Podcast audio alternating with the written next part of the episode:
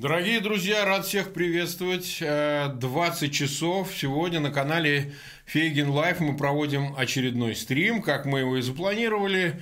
У нас в гостях сегодня уважаемый Валерий Дмитриевич Соловей. Валерий Дмитриевич, рад вас приветствовать. Добрый вечер, коллеги. Добрый вечер всем. И Андрей Андреевич Пионтковский, наш любимый старый гость, наш друг. Валерий, э, Андрей Андреевич, рады вас видеть. Спасибо, добрый вечер.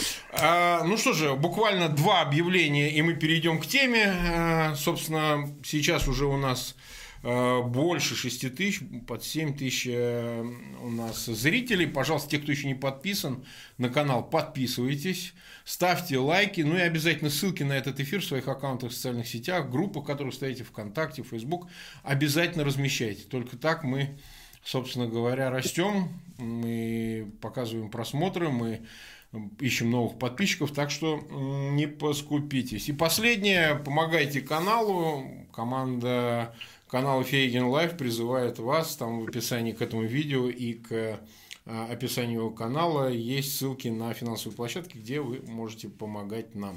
А, ну что же, мы назвали цитаты, она, правда, грубее выглядит, они сдохнут а мы в рай, это известная заявление Путина, которое ну, в его стилистике выдержанное, и причем как бы момент располагал. А вот буквально до последней секунды такое ощущение, что люди уже готовились именно таким образом, значит, э, э, закончить эту всю историю с предстоящей войной. Но вот неожиданно, буквально несколько часов назад э, появились новости о том, что Э, президент Байден сам позвонил, это подчеркивается, Путину. Они разговаривали какое-то количество времени, и наряду такой с дежурной мишурой, как бы мне представляется, прозвучало важное. Это все-таки встреча двусторонняя на э, в третьей стране, то есть это не в Америке, не в России, будет все-таки состоится этот саммит Путин встретится с Байденом. В принципе, похоже на то, что Путин именно этого добивался, однако до буквально этого звонка ситуация а, эскалировалась час от часу, и, возможно, она действительно а, будет э, несколько поставлена на паузу или даже, так сказать, деэскалироваться, учитывая, хочу обратить ваше внимание, уважаемые коллеги, Валерий Дмитриевич, Андрей Андреевич, на то, что Шойгу сделал сегодня заявление о том, что да-да, там Defender будут проводиться учения в Европе, но Через две недели, значит, э, к местам постоянной дислокации будут отведены э, личный состав, э, вооружение и так далее, силы, переброшенные к границе Украины. Выглядит так, что, конечно, цепляться за их язык дело бесполезно, но выглядит так, что это последствия этого разговора. Выглядит так, как на самом деле сложно сказать. Все-таки а начнем тогда с Андрея Андреевича. Позвольте, Андрей Андреевич, как вы оцениваете, это действительно похоже на то, что вот в лобовую атаку неслись на слабачка, да, и Байден отвернул? Или это преждевременно делать такие выводы? Как вам это представляется? Ну, в психологическом плане это выглядит именно так. Э, это идеально, идеально укладывается в нарратив российской пропаганды. Байден моргнул – и э, этот тезис сейчас эксплуатируется на все 100-200% на всех наших ток-шоу. Я не думаю, что это изменит какие-то фундаментальные вещи. Вот те заверения, которые вполне конкретные, которые дал министр обороны Соединенных Штатов э, своему украинскому коллеге, это решимость противостоять э, агрессии была выражена глубинным государством. Это не личное было мнение Байдена, и оно не откажется от такой позиции. Но сегодня в психологическом плане это колоссальная, на мой взгляд, роковая ошибка Байдена. Роковая по последствиям внутри. Это она усилила позиции бешеных в той мобилизационной группе, которую мы Э, обсуждали с вами, Валерий Дмитриевич, столько лет, и здесь в том числе ребята. И я вспоминал сегодня, э, представляя себе э, людей в бункере, слушающих разговор Путина с Байденом, и потом читающих рядов. Да, кстати, тут никаких фейков. Мое первое впечатление было, что это фейк. Э, когда его начали залагать текст на кремлевских каналах, но я прочел, э, прочел Redout на официальном сайте президента. Э, вот те тезисы, которые вы приносили нам из глубины бункера, одним броском костей сможем изменить переиграть мировую историю, взять реванш за поражение в Третьей мировой войне. Запад отступит перед несокрушимой э, российской волей. Вот в сегодняшнем звонке, я уверен, эти люди нашли подтверждение, подтверждение своему взгляду. Причем я не знаю, э, то есть нет, я, я знаю, что это не, спе, не специально было режиссировано, но ведь как получилось? Сегодня ведь, вчера, это началось вчера, резкая эскалация тона российской пропаганды. Причем это уже не пропаганда, я бы сказал, а просто первых людей бункера. Это и Лавров, это и Шойгу, это Песков, это вот сегодня э, Рябков. Э, это уже прямые обвинения Соединенным Штатам, э, что да, ну, например, э, убирайтесь вообще из Черного моря, э, живы останетесь, тогда вам же лучше и так далее. Это наши противники. По адресу Украины уже ничего не скрывали то есть шла и в ответ на это сразу же все эти э, Получилось, что Байден э, э, моргнул вот в ответ на этот натиск. Хотя это было не так. Текст разговора, конечно, был подготовлен еще вчера. И тут очень интересный вопрос тоже, кем он был подготовлен. Я читаю там влияние Керри, о котором я уже говорил на наших передачах.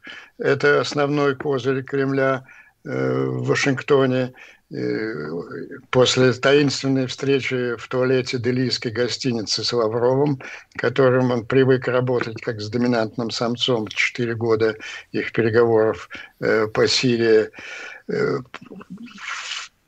В Вашингтоне сейчас разразился скандал последние дни о возможном назначении одну секундочку, директора по России Национального совета безопасности.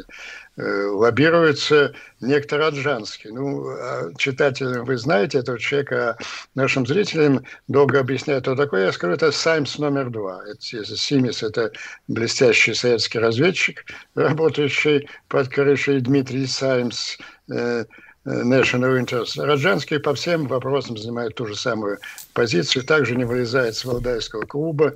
Масса э, визитов сделал в Украине, подталкивая Украину к капитуляции. Вот этот человек серьезно, серьезно обсуждается как кандидат на директора России.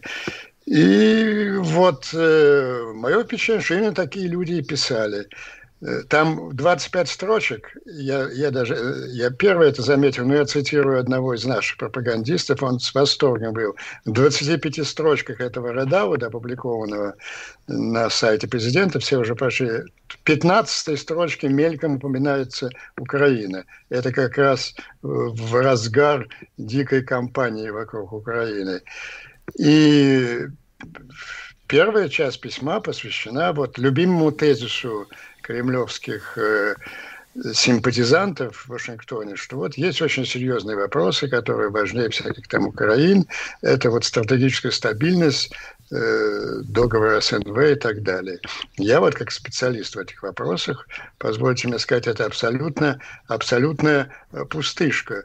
Э, договора по стратегической стабильности договор СНВ был колоссальным прорывом в 1972 году, в 1973 на встрече с Никсоном и Брежневым, когда стороны поняли, что они могут уничтожить друг друга, и поэтому э, ядерная война невозможна, родилась так называемая доктрина э, взаимного гарантированного уничтожения. Так весь этот договор, там, по-моему, 5000 страниц, можно свести к одной строчке. Мы Российской Федерации и Соединенные Штаты Америки можем уничтожить друг друга 10 раз.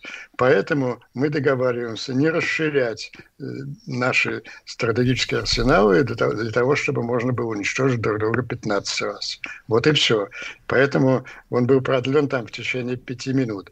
Но задача вот, кремлевских, делать из этого величайшую глобальную тему для обсуждения. Вот все нарративы Саймса, Раджанского, э, Киссинджера, Грэма, все нарративы кремлевских пропагандистов, они, они прочитываются просто большими буквами э, в этом, в редауде этого разговора. Еще раз повторяю, может быть, это не будет иметь э, последствий э, в конкретной политике Соединенных Штатов и их дальнейшие реакции на дальнейшие шаги. Но это громадная психологическая ошибка. Это породить уверенность у тех бешеных, которые почувствуют безнаказанность. Спасибо, Андрей Андреевич. Нас уже больше, около 18 тысяч смотрит.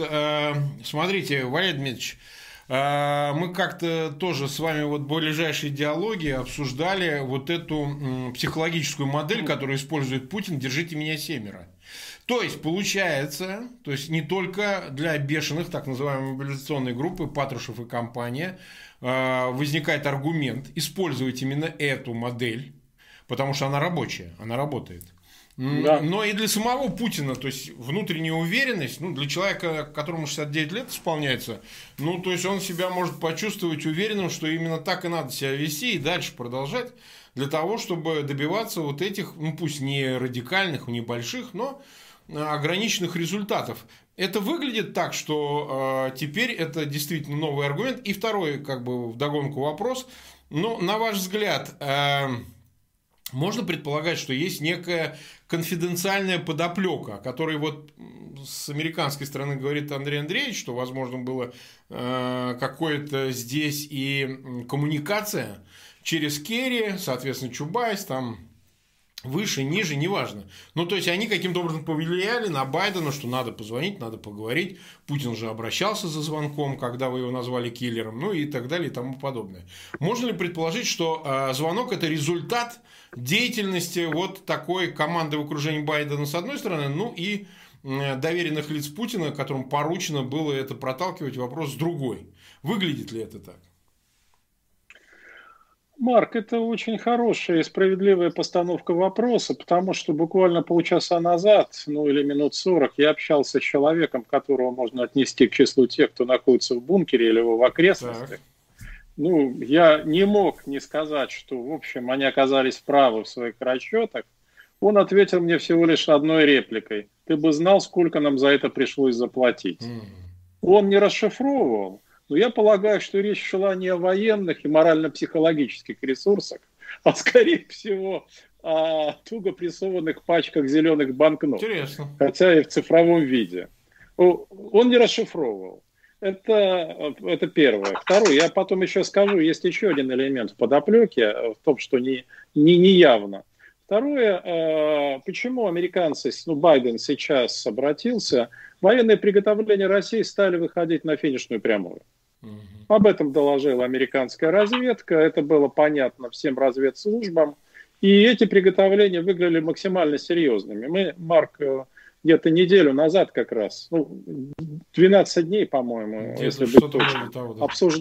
да, даже меньше, обсуждали и говорили, что эта попытка силового шантажа э, преследует цель добиться результатов, э, демонстрируя силу, но не применяя. Американцы, и не только американцы, отнеслись к этой демонстрации архисерьезно. И давайте говорить без обиняков. Украина не смогла бы выдержать русского удара, по крайней мере, первого. Я не знаю, что было бы потом. Война – это непредсказуемая вещь.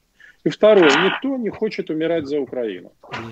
И никто не, не был готов ей оказать ту помощь, которая казалась бы достаточной, чтобы противостоять российскому вторжению.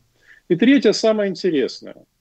Вчера или позавчера были переданы те требования, которые Россия выдвигает Украине.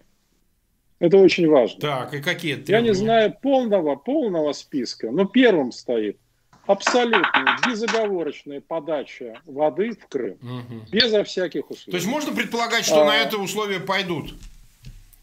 Американцы вот будут убеждать не знаю. Вот Украину. В этом как раз камень преткновения, потому что, скорее всего, это будут передавать украинскому президенту даже не американцы, хотя, может быть, они подкрепят это три, эм, этот ультимативный список, но передаст, допустим, французский президент ну, да. или кто-то другой. А они будут встречаться с Макроном, а, там... Зеленский буквально на днях. Это предположение. Ну, вот это было бы логично, потому что украинцы очень хотели вмешательства Соединенных Штатов в конфликт. А, естественно, бы хотел, чтобы Соединенные Штаты выступили защитником. Я думаю, что Соединенные Штаты не, не захотели бы потерять такую репутацию. Но так или иначе, этот список требований или пожеланий, ну, мне сказали, что первым стоит не пожелание, а именно требование, безоговорочное требование. Я, кстати, напомню, что неспроста а, такие вложения сделали а, в курорты Крыма Тимченко и Ротенберг. Угу. Насколько я знаю, им были даны некие устные обещания о том, что вода там появится что вопрос с водой будет наконец решен, и они смогут сполна использовать э, свою собственность для извлечения колоссальной прибыли. Так что, да, эта история имеет как явную сторону, так и неявную. Неявной мы можем во многом догадываться, мы можем ее реконструировать, но в целом это выглядит как морально-психологическая победа президента Путина. Это безусловно так. Я не говорю сейчас об этической стороне, это все чудовищно. Я угу. вот соглашусь с любыми э, там, морально-уничижительными оценками. Ну давайте вот стоять сейчас на почве реал-политик. Угу. Это пока что, пока что, вот сейчас. В моменте мы не знаем, что будет дальше, как будут результи... Э, реализовываться эти договоренности, какие камни преткновения, подводные камни еще появятся. Пока что в моменте это выглядит как победа Путина, и я не сомневаюсь, что российская пропаганда отыграет это на 146%. Коллеги? Да. Андрей Андреевич, вот смотрите, как как, каким выглядеть должна а, какая-то демпфирующая, так сказать, сопровождающая вот эту ситуацию реакция со стороны того же Вашингтона, чтобы эта победа не выглядела. О чем я говорю?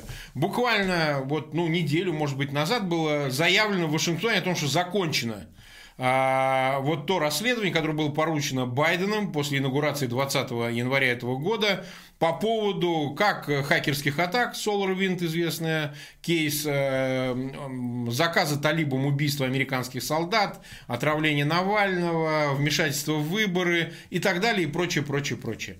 Значит, и было заявлено о том, что Москву ждут санкции, в числе которых будет даже высылка дипломатов из Вашингтона российских, ну и э, санкции в отношении окружения Путина и и даже намеки делались на то, что, возможно, это коснется финансового сектора. Причем они этот пас поймали, и вот уже на протяжении там, недели, наверное, больше, э, разговор идет отказа от долларизации финансовой системы российской, ее дедолларизации, значит, э, создание альтернативных э, финансовых систем альтернативных SWIFT и так далее, и так далее. Можно ли предположить, что все-таки санкции будут, или сейчас с ними будет пауза? Пока не пройдет двусторонняя встреча? Ну, двусторонняя встреча, она достаточно абстрактна. В нашей ситуации не, через несколько месяцев, по-моему, там три месяца, это, это вечность. Это так, фигура речи. Теперь о санкциях. Тут две разных вещи вы затронули. Одно – это как бы дежурные санкции, давно обещанные, по химическому оружию они достаточно жесткие и по кибервмешательству. Э, по-моему, вчера или позавчера э, Блинкен подтвердил, что эти санкции будут введены в ближайшие дни. Я думаю, что они будут введены, иначе это выглядело уже совершенно смешно. Но гораздо серьезнее другой вопрос, вот связанный с вопросом э, с Свифтом Справедливо Владимир Дмитриевич заметил, что никто за украинцев сражаться не будет. И с самого начала было ясно, что не, э, американцы никогда свои дивизии на Восточный фронт, на Донбасс не пошлют. Ну, во-первых, ничто их не обязывает это делать, и никогда это не поймет американский избиратель и американский обыватель. Но ведь те заверения, которые сделал Остин и Байден, они не пустые, они очень конкретные. Они заключаются в том, что в случае крупномасштабного... Там же сказано было обоими джентльменами, что мы никогда не допустим агрессии Соединенных Штатов и Украина не останется одна. Кратко повторю, что имелось в виду, это секрета из этого нет. Это совершенно другой уже набор я бы даже сказал, это уже не экономических санкций, а это тотальная экономическая война, которая включает такие элементы, как отключение от Свифта, нефтяное эмбарго, и вот, наконец, просто выполнение их же закона 2017 года, с которым они несколько раз так позорно пытались и потом отступали, арест э, русского триллиона. Э, вот по поводу, по поводу этих мер – когда предупреждение было сделано, Лавров срочно э, отправился в свою, как теперь выяснилось, историческую поездку э, в Китай и в Индию. Ну, в Индии под прикрытием там разговоров о климате была вот эта встреча с Керри, результатом которой, я абсолютно уверен, явился сегодняшний разговор э, Байдена с Путиным. А в Пекине Лавров же поднял на пресс-конференции такой риторического, а не подумать ли нам, дорогие, не замахнуться ли нам, дорогие китайские товарищи на отключение от Свифта и вообще отказ от платформ, связанных с расчетами доллара. Китайские товарищи ласково и приятно улыбались. Ну и, в общем, видимо, подтолкнули Лаврова в этом направлении, хотя, конечно, сами они э, в ближайшие э, годы не откажутся. Объем торговли-то там 700 миллиардов долларов, по-моему, китайцы Соединенных. Но, тем не менее, Москва получила какие-то такие гарантии от Китая, поэтому этот тезис повторялся вновь и вновь. И вот как раз вот в эти два дня, когда они резко усилили свою пропаганду. Э, вот. Я думаю, что э, разговор Байдена не отменяет этого набора мер, э, согласованного на, на уровне глубинного государства в Соединенных Штатах. Поэтому, кстати, наиболее конкретным и наиболее резким в формулировке был именно, именно министр обороны Остин. И в случае дальнейшей российской агрессии. Вот это о санкциях. Но, конечно, психологически, психологической войне, извините, что я повторяюсь, но я просто это чувствую всеми фибрами, какой-то громадный громадное воздействие и на русскую аудиторию всю, и на окружение Путина, и на дебаты в бункере, и на... Вот сегодня Кулеба попал в неудобное положение буквально событий последних минут. У него были очень вдохновляющие встречи там с Толбергом, с Блинкиным. А встреча с Блинкиным он вышел с комментарием – о том, что это новая эпоха в, российско- в американо-украинских отношениях.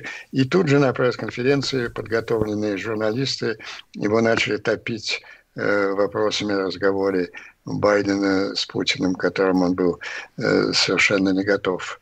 Ну вот события покажут. Я думаю, что как раз, э, да, демонстрация, вот та демонстрация сил, которую говорит Владимир она достигла уже, уже ядерного уровня. И известно, что э, мобильные наземные ради, э, и ракетные установки наши были демонстративно приведены в рабочее э, состояние и запущены по этим железнодорожным платформам. Ну, смысл мобильных в том, что их повышается выживаемость их. Нет, нет нет э, точной локации для удара. То есть ядерный шантаж, который являлся вообще центром, центром всей вот этой программы имперского реванша, э, этого броска костей, он вот э, впервые э, уже не в заявлениях наших лидеров или экспертов, а вот так зримо передвигающихся по железнодорожным платформам мобильного. И он сработал и на иной интерпретации. Может быть, даже Байден этого не понимал. Просто Керри ему рассказывал, что вот, знаете, нужно сбалансировать, что мы успокоить наших союзников и так далее. Но это сработало очень сильно. Так, понятно. А мы уже 23 минуты в эфире. Владимир смотрите, какой вопрос. Вот вы назвали условия, которыми ставит Москва, и точно их они будут ставить. С водой это очевидно, они же, в общем, а, об этом, так сказать, уже какую, какой месяц уже об этом говорят. И один из планов, конечно, вторжения предполагал возможность захвата каких-то ресурсов для того, чтобы обеспечить этот эм, водой Крым. Но вот смотрите, вот вопрос НАТО – НАТО очень важный, потому что последние дни, буквально вот Кулеба, который находится в штаб-квартире, встречался со Столбергом, э, главой э, НАТО, э, Североатлантического альянса, уже очень ободряющие были заявления о том, что да, так сказать, у России, дословно сказал Столтенберг, нету права вето в отношении вступления Украины в НАТО. То есть, далее звучали слова о том, что НАТО действительно это цель, об этом говорил Зеленский неоднократно. Цель э, вступления, ну, это уже пункт Конституции, кстати, украинской. А вот что теперь будет с этим? Может ли разменной монетой стать именно членство Украины в НАТО. То есть это ведь наверняка второй такой пункт, который, ну точно для Москвы является сверхпринципиальным. И что будет с программой вступления в НАТО и членством, подачей заявки вот в контексте того, что происходит? Как вы думаете? Я думаю, что э, НАТО по-прежнему будет подчеркивать свою приверженность э, принципу самостоятельного решения вопроса о членстве э, любых желающих вступить, включая Украину. Я думаю, что будут продолжаться партнерства, привилегированное партнерство Украины и НАТО. Но процесс вступления Украины в НАТО будет всячески а, откладываться и откладываться. Потому что Россия показала, в данном случае это правда, что если она говорит, что существует красная черта, то эту красную черту лучше не переходить, не подступаться. Если э, там сменится в России власть, она сменится, да, у нас будет новое верховное руководство, возможно, этот вопрос решится быстрее. И даже не потому, что это новое руководство будет э, более гибким в этом вопросе, хотя это не исключено, а потому что оно сменится, руководство России, в результате масштабного политического кризиса. И Россия просто ослабеет, политически может ослабеть. И э, элита, истеблишмент российский мог быть дезориентированы или, по крайней мере, не столь едины в отрицании права Украины быть членом НАТО. Угу. Но пока что, пока что здесь все довольно однозначно. И наверняка это тоже стоит. Более того, это же уже прозвучало. Было что-то вроде заявления и Тартас, если мне память не изменяет. А там же была фраза содержала, что ни одна бывшая Советская Республика не должна стать плацдармом для, угроз, для угроз, создания угроз Российской Федерации. Mm-hmm. И там же содержались слова, что э, номинально существующее государство Укра... Украина там в таком-то случае прекратит свое существование. То есть все было э, написано черным по белому, было произнесено очень четко. Другое дело, что это все ориентировано в будущее. Будущее, как показывает наш опыт, в том числе опыт последних нескольких лет, а, оно очень переменчиво. Как говорил герой одного романа, будущее сейчас не то, что прежде. Что-то черномырдинское даже прозвучало да, да, да. в этом афоризме. Я у, Джозефа Хеллера я прочитал, или у Куртова Негута. Да, Хеллер один из известнейших американских писателей, просто не все знают. Да, парадоксалист. Вот. Мне фраза показалась очень точно и применительно, в том числе к описываемой, анализируемой, точнее, нами ситуации. Поэтому будущее непредсказуемо. Но сейчас, конечно, нет. Но мы еще не знаем полностью, что в этом списке. Я узнал только вот о первом пункте, который является там непременным условием, безальтернативным и не подлежащим никаким оговоркам. Посмотрим, как все это будет реализовываться. Угу. Я бы предположил такие проблемы на пути реализации этих требований, что кризис может возобновиться. Я бы этого совсем не исключил. Вот смотрите, Валерий Дмитриевич, в продолжение этого вопроса есть еще очень важная история. Значит, это вот сейчас быстрое одномоментное изменение отношений Москвы и Турции, Москвы и Анкары. Потому что, да, был визит Зеленского, и в этой ну, конфронтационной атмосфере что сделал Эрдоган? Он как э, участник НАТО, страна-участник НАТО, э, в общем, заняла позицию, какую занимает весь Альянс. И предоставил оружие, так сказать, разрешил, заявлено было разрешение входа кораблей судов ВМФ США в, через проливы, значит, в Черноморский бассейн. Да и вообще заявил о том, что Крым Э, как прежде Турция признает э, украинской территорией. Ну вот э, в этой ситуации Москва, ну понятно, как она отреагировала, взяла и запретила под предлогом коронавируса пролеты, перелеты туда российских граждан, что ударило по туристическому э, направлению, как Турции и так далее. Вот что здесь будет? Вот с Турцией, которая, ну, очень существенная сосед, именно который и сыграл э, роль в закавказском конфликте почти решающий, ну, условно назовем, да, и вдруг вот здесь теперь э, обозначил свое место как союзнику Украины. Вот э, теперь опять вот эта история с ножом ниже пояса, что теперь будет? Украина, прошу прощения, Турция не первый раз вонзает да. нож в спину. Ну сколько можно? Да, и как-то как-то Кремль научился уже с этим жить. Ага. Вот. И он в Турции вообще-то заинтересован, и Путин заинтересован персонально в Эрдогане. А, поэтому я склонен полагать, что все-таки этот конфликт будет урегулирован. Хотя, как мне рассказывали, разговор Эрдогана и Путина был не только коротким в пятницу mm. или в четверг, но и прошел в крайне раздраженных тонах. Они чуть ли не кричали друг на друга. Вот по той причине, что, значит, Турция решила поставить снова беспилотники Украине и пойти на те шаги, которые вы, Марк, э, выше упомянули.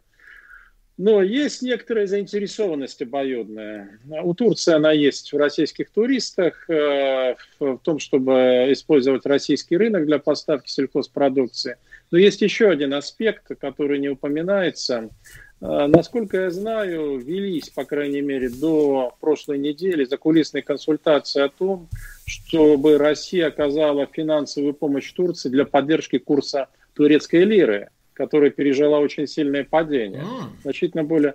Сколько я знаю, Соединенные Штаты и все европейские страны, а также Великобритания отказались. Ну, может быть, они сейчас и передумали вот в контексте происходящих событий. Но Россия, Россия готова была оказать помощь, так сказать, протянуть руку.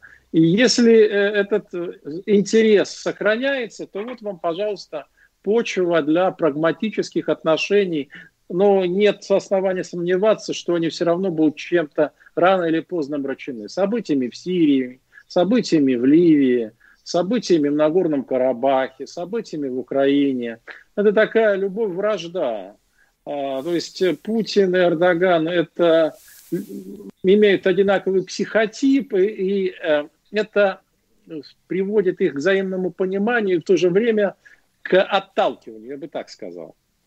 То есть э, два диктатора, они слишком хорошо, вот как по образцу Путин-Лукашенко, они слишком хорошо понимают друг друга. Помните, как да. э, бриллиантовой руке, по-моему, он слишком много знал. Много знал он слишком да. хорошо, он слишком хорошо меня понимает, и это вызывает сильное раздражение. Так что я склонен полагать, что вот этот конфликт, э, вот текущий, он будет, скорее всего, оккупирован. Так, понятно. Нас уже около 27 600 смотрят.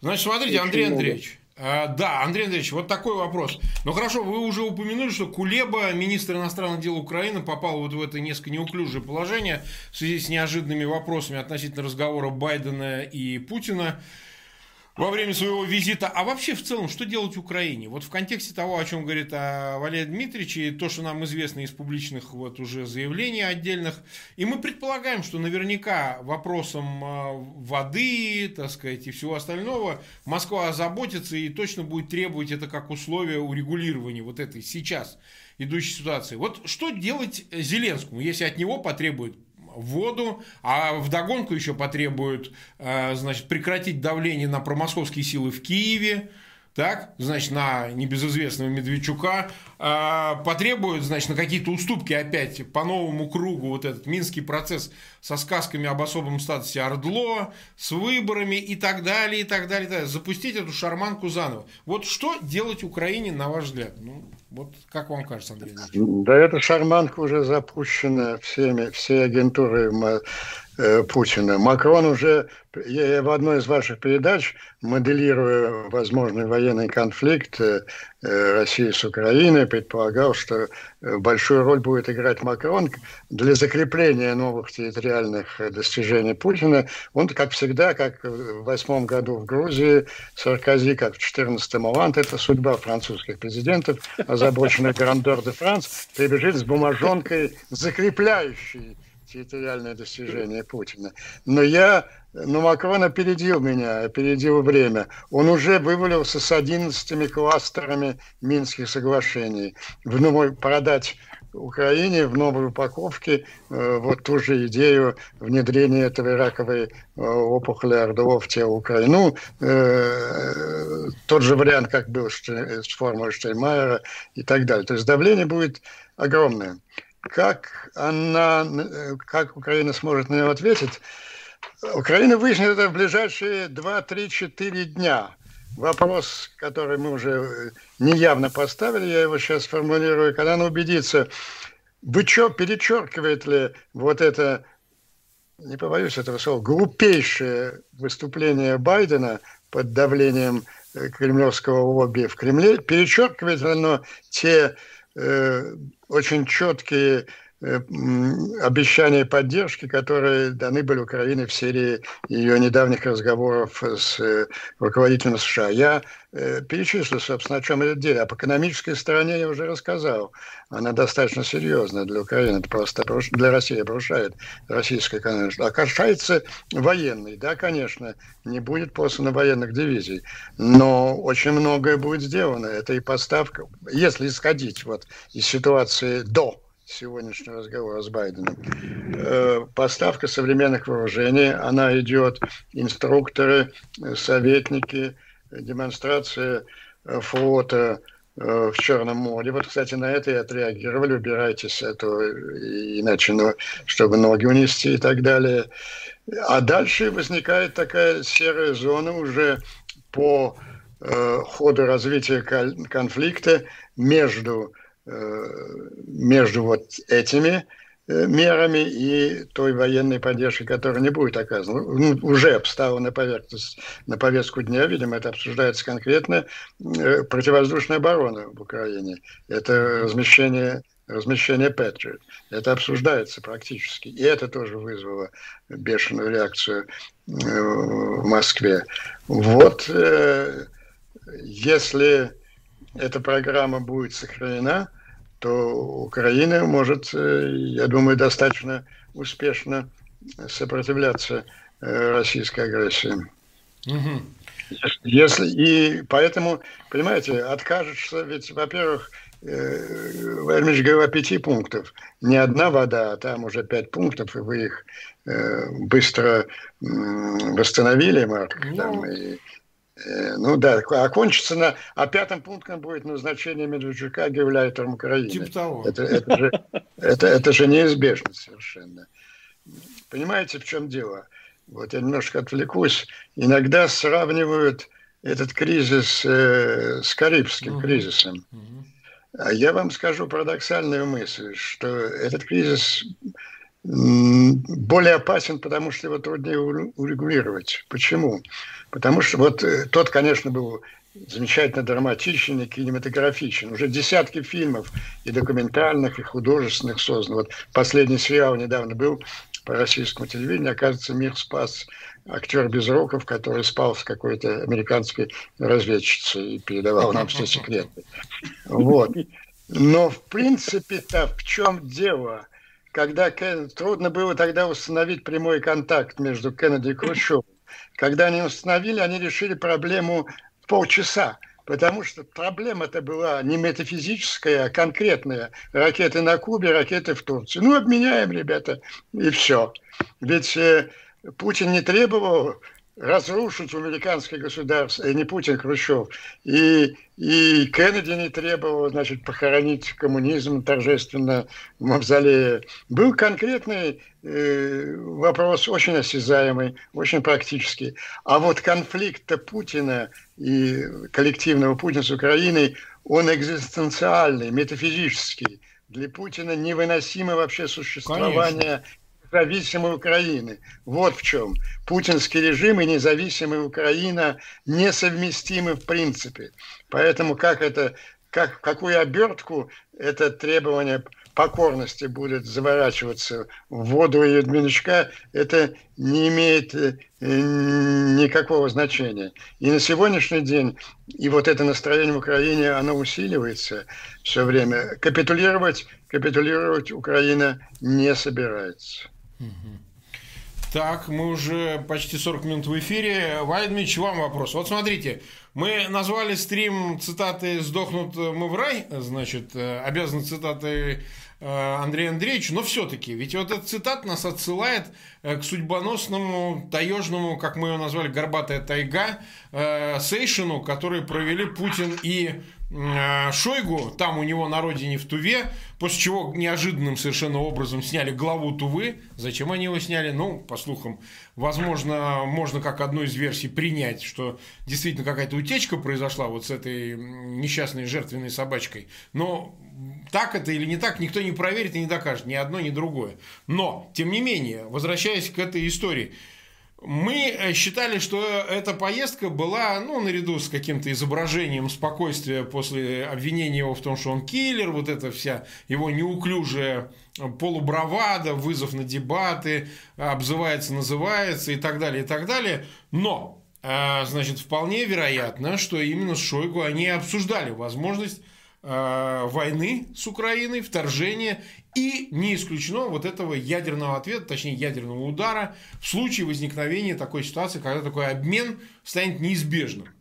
Вот э, возвращаясь как бы к этой встрече, значит ли это, что Шойгу самое доверенное, ну поскольку сидит на Министерстве обороны, ему доверено, наверное, даже за пределами его полномочий какие-то вещи, ну это можно назвать преемничество, непреемничество, но именно Шойгу перед началом этой передислокации войск. И вот сейчас, на промежуточном финале, когда Шойгу буквально несколько часов назад заявил, что это всего лишь учение нашей страны, мы дислоцировали для того, чтобы противодействовать войскам НАТО, приближающимся к нашим границам, в связи с учением Defender 21 и так далее. То есть, значит ли это, что Шойгу особым доверием пользовался, и сейчас он его лишь подтвердил тем, что ну, очень добросовестно передислоцировал все войска и, что называется, под козырек – значит, будет действовать и дальше, учитывая, ну, некоторое, так сказать, размягчение ситуации, ее размораживание.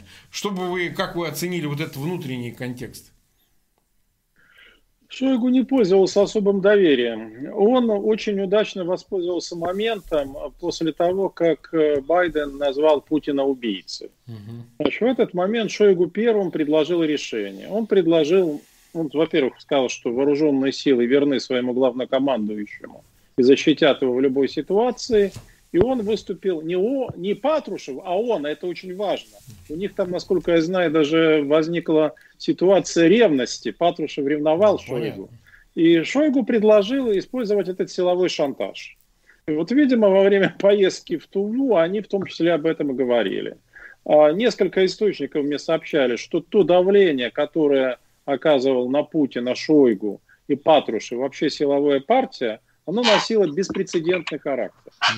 И сводилось это, если резюмировать, к следующему пункту. Если мы сейчас отступим, нас перестанут считать за четких пацанов. Угу. Только сила, только сила, только силой будут считаться.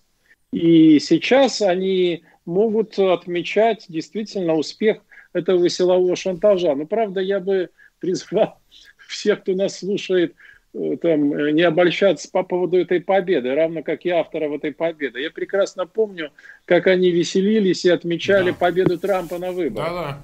В шестнадцатом году. Я некоторые моменты этих празднеств вот наблюдал. Я, мне, э, сказать, так получилось, что я оказался там в одном закрытом клубе, и там царила атмосфера эйфории. В полном mm, смысле да, да. слова. Но прошло два-три месяца, три, и эта эйфория стала меняться более реалистическим пониманием происходящего. Это первое. Второе. Я в целом хотел бы сказать, что, наверное, это не, со, не оптимальное решение там, со стороны Соединенных Штатов, но все-таки оно позволяет избежать войны. Это чрезвычайно важно. Mm-hmm. Давайте говорить без обиняков. Потому что очень легко распоряжаться судьбами людей, сидя э, там сидя в кабинетах, неважно, где мы находимся, но явно далеко от линии фронта. Вы понимаете? Ну да. а, а это стало бы трагедией. Трагедией для многих семей и, ну, я думаю, что для миллионов людей. Другое дело, а, что как э, предотвратить, я бы сказал, это еще не, это, конечно, не капитуляция, некоторые аспекты полукапитуляции. То есть как сделать э, э, так, чтобы Украина там, допустим, не понесла дипломатическое и политическое поражение. Да? Да. Вот, военных действий нет, это хорошо. Это все равно хорошо. Худой мир лучше самой доброй ссоры. Э, я думаю, что вряд ли, особенно такой ссоры, вряд ли в этом можно сомневаться. Учитывая, какие системы вооружения разместила Россия – и как она готовилась воевать, ну, послушайте, это довольно мрачно все выглядело. Она бы, сказать, там, не, себя не ограничивала бы в применении силы. Вот. Другое дело, что будет развиваться теперь. Посмотрим. Я думаю, что будущее не предопределено, опять же. Американцам, вот об этом сказал Андрей Андреевич очень хорошо, им надо показать, что на самом деле это не уступка. Они действительно ведут санкции, это совершенно точно. Все переговоры будут вести максимально жестко. Они, безусловно, будут оказывать теперь военную помощь Украине. Безусловно, будут оказывать. Я думаю, что пожелания или требования России будут передавать действительно не американский посол, а, наверное, французский президент или они найдут еще кого-то. Так что ситуация может быть похожа на ситуацию с имплементацией Минских соглашений. Вы же прекрасно помните. Да. Когда Украина, следуя своей излюбленной тактике проволочек и откладывания в долгий ящик, попытается выиграть время. И, возможно, это будет совсем неплохая тактика, если рассуждать об этом с точки зрения интереса Украины. Возможно, выигрыш времени для нее как тактический прием может превратиться, при, принести ей стратегический выигрыш. То есть она может дождаться просто смены российского руководства, и тогда ситуация может начать меняться. А, станет ли Шойгу преемником? Нет, пока этот вопрос открыт. Угу. Пока вот он совершенно открыт. Он, кстати, почему настаивал, в том числе на военном решении, он хотел стать маршалом победы. Ну, понятно. Ну, в кавычках, ну, естественно. Ну, Тогда он считал, что ему дорога вот в это президентское кресло, ну, уже просто открыта. Его туда буквально внесут на руках. Ему даже не надо будет идти по красной ковровой дорожке. Помните, как Гагарин к мавзолею? Да. да его просто внесут по этой дорожке в Кремль. Ну, еще раз. Мы оцениваем ситуацию в моменте. У нее будет развитие. В ситуацию э, включено очень много игроков. Угу. Очень много игроков. И я думаю, что ее развитие окажется э, совсем э, неоднозначным. Угу. Я бы так очень мягко сформулировал это. Коллеги? Да. А, Андрей Андреевич, вот смотрите, ну, бесспорно, она ситуация в некоторой динамическом развитии находится, и не факт. Знаете, как э, успех – это отложенный провал, как говорила Раневская. Тут это еще бог знает, чем повернется. А вопрос же в чем заключается? В контексте того, что произошло. Подвергнется ли Байден во внутриамериканской политике а, критики со стороны, прежде всего, республиканцев. Сенатор уже давно его критикует беспощадно за промедление по санкциям по Северному потоку, чему-то подобному. Ну, как бы возникает вот это бесконечное сравнение с Трампом и упреки, адресуемые Байдену на предмет того, что вся его предвыборная кампания шла под лозунгом, что он будет отличаться от Трампа, которого он называл куклой Путина, в сторону большей такой конфронтационности по отношению к Москве, к Путину, к Кремлю и так далее. Это создает для него риски внутренние, вот, ну, внутриполитические на предмет того, что он может оказаться, значит, э, э, таким очень неуклюжим голубем, который, значит, э, а собирался быть ястребом, а окажется обычным, значит, воробушком таким. Как вы думаете? Очень хороший вопрос для понимания ситуации в Америке. Я вот сижу здесь, не, не смотрю свои э, Твиттер, прочие сети. Но я уже уверен, что атака республиканских э, сенаторов началась, что Фокс можно не включать, он его уже разносит, что вот вы называли нашего Трампушку да. русским шпионом, а, а сами вы а что а сами, делаете? Сами, да. А кто вам писал? этот текст не Келли, который ползал перед Лавровым позорно на переговорах в Киеве, или не, или не кремлевский шпион Раджанский, которого вы не сегодня-завтра назначите директором. То есть такое, такая атака, конечно, на на Байдена будет. И прокремлевская партия, оппозиция вот с этой стороны, она внутри, она внутри демократического лагеря, конечно. Это вот Керри э, и его группа. И самое главное, самое главное, что, мне кажется, все-таки будет определять динамику. Ведь э, действия американцев не в самую первую очередь определяются симпатиями героически сражающимся против российской агрессии народа Украины. Не менее героически сражались венгерские повстанцы в 1956 году или чешское, чехословацкое общество в 1968 году. Но ведь тогда э, Эйзенхауэр не звонил Э, Хрущеву и не говорил, вот я слышу, что ты собираешься напасть э, на Венгрию, так вот это не, я тебе категорически не позволю этого сделать. Вот такие заявления были сделаны э, в отношении Украины вот прошедшую неделю. Они, не, они сделаны были по одной причине. Я уже неоднократно об этом говорил. Что представим, что Путин достигает своих целей. Получает газ в Крым, э, Чуку возвращают, э, телекомпании, и 11 кластеров Макрона с благодарностью понимают. Да хотя бы вот этот набор уже, который выглядит, конечно, капитуляцией Украины. Это будет означать, что система безопасности в Европе рухнула. Нет никакой системы, и Путин которому позволили ходить по буфету в Украине после того, как он только выкатил две ракетных мобильных установки, может то же самое делать в Прибалтике и так далее. И, но это не самое страшное. Я представляю, с каким ликованием воспринимают вот сегодняшние события э, в Пекине. Они же подталкивали сознательно э, Лаврова во время его визита к этому не меньше, чем Шойгу и, и Патрушев, я думаю. Потому что э, основным соперником на ближайшие десятилетия считает Соединенные Штаты считают Китай соперником в Индотихоокеанском регионе. Сейчас они достаточно успешно э, формируют систему там коллективной безопасности из естественных союзников, которые также опасаются экспансии Китая, как Индия, Япония, э, Южная Корея. Австралия, так называемый Quet Alliance. Так после того, как Байден прогнется перед Путиным теоретически, кто, кто, а на Востоке эти вещи прекрасно понимают, кто еще поверит, кто там поверит гарантиям э, Байдена, предлагающим оборонительный союз против Китая? Во всем этом громадном регионе создастся стратегический вакуум, которым немедленно, немедленно воспользуется Китай.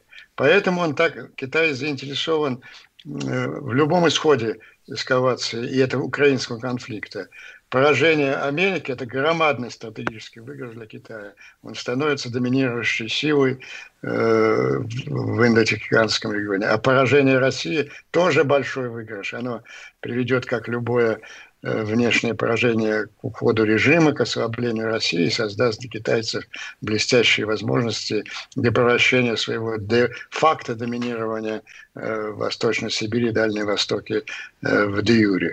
Поэтому я убежден, что так называемое глубинное государство, для которого громадным авторитетом является генерал Мэтис, который ушел в отставку против политики Трампа э, в Сирии. Он первый, кто э, организовал сопротивление российскому ядерному шантажу. Я же рассказывал эту историю mm-hmm. несколько раз когда какие-то шантажисты, он, он э, предельно откровенно рассказал это э, журналисту известному Вудфорку. Когда до него добрались какие-то ветераны российской разведки и стали ему рассказывать, как они применят ядерное оружие, если он будет сопротивляться российскому продвижению в Прибалтике, Пентагон в течение года создал новую концепцию ядерную. Ведь в чем был план, который мы 20 раз обсуждали здесь – план реванша за поражение в Третьей мировой. Да,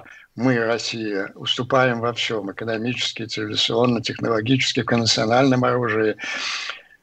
В ядерном оружии мы не превосходим, в ядерное оружие вот есть эта концепция э, взаимного гарантирования, но мы можем произойти в воле, в решимости, жертвуя десятками, сотнями, тысячами, миллионами жизней. Мы можем изменить ядерную стратегию, да, взаимно гарантированное уничтожение невозможно, а вот мы а ограниченный ядерный удар. Вот мы ввязываемся, этот план прописывался десятки раз, мы ввязываемся в конвенциональную войну в Прибалтике или, возможно, теперь в Украине. Американ, Запад сильнее, но в критический момент мы объявляем, что мы повышаем ставки. Мы или угрожаем ядерным взрывом, или проводим ядерный взрыв – и ставим Запад перед выбором, мучительным выбором. Или капитуляция, или взаимное гарантированное уничтожение. А другого выбора нет. Так вот, Мэтис создал третью опцию перед этим выбором. Были создан, собственно, не создан, а найден очень остроумный путь через разоружение. они два свои, переоснастили два своих стратегических ядерных ракетоносца. Сняли боевые заряды там мощностью несколько сот тонн, предназначенные для этого судного дня. И и оснастили боевыми боеголовками малой мощности, около 5 килотонн. И теперь их ответ, э, у них есть третий ответ на ограниченный ядерный удар. Ответный ограниченный ядерный удар. Это зафиксировано и в концепциях, и, и в металле. И эти люди не согласятся уйти из мировой истории, и если надо, поправят Байдена – когда он под влиянием своего старого друга Керри, вернувшегося с встречи с куратором, э, заставляет его написать, ну, такой, в общем-то, ни к чему не обязывающий миролюбивый текст. Так, э, ну буквально 5 минут до часа нашего эфира остается, 55 минут в эфире, 31 710 человек нас смотрит, 8500 э, лайков поставили.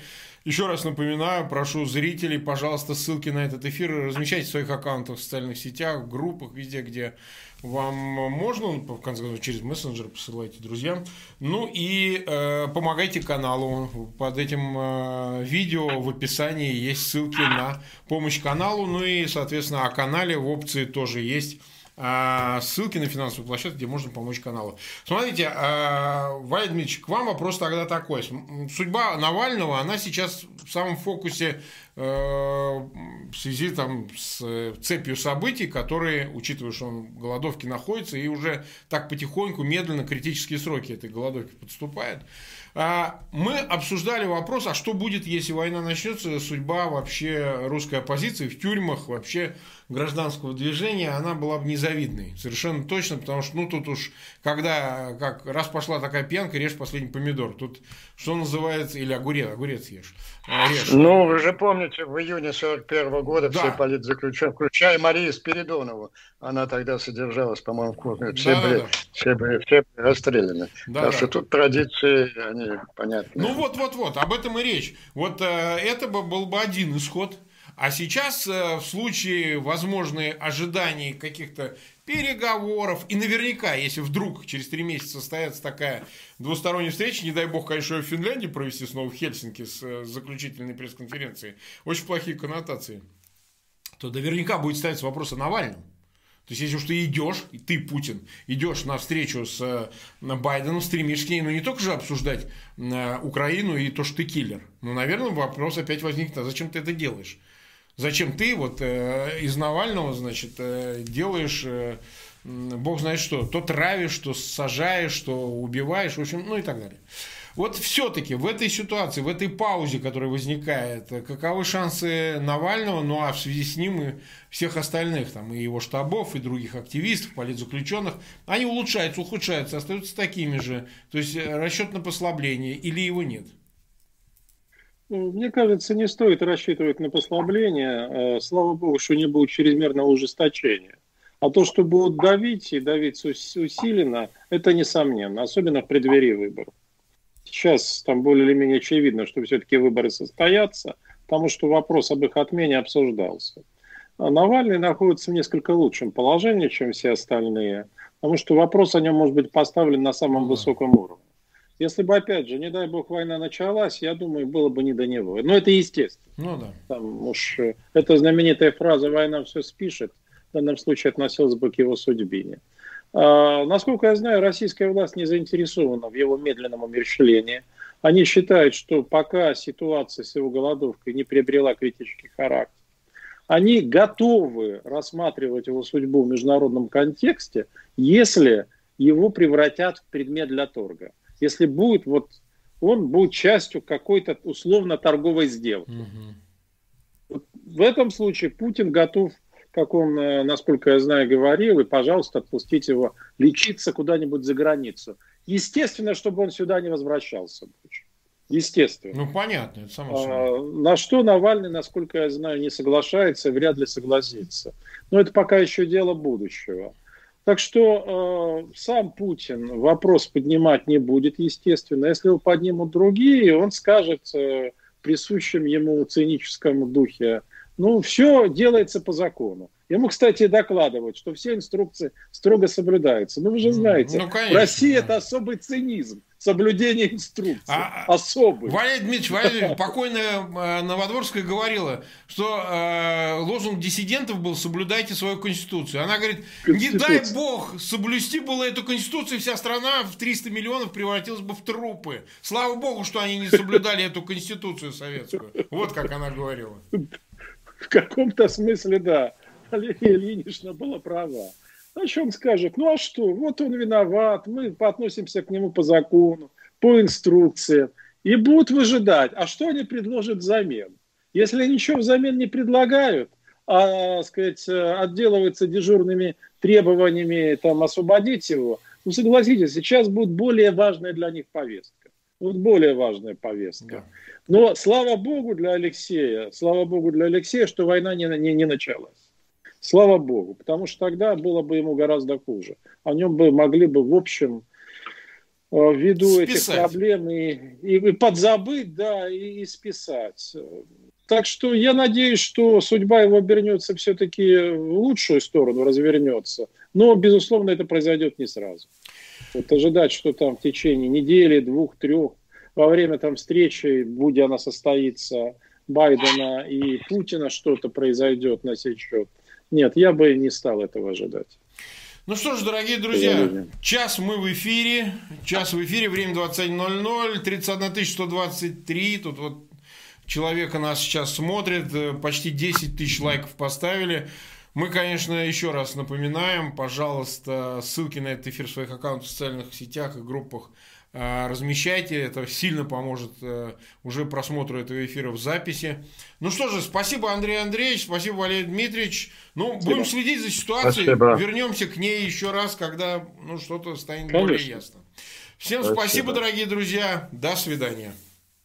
До свидания.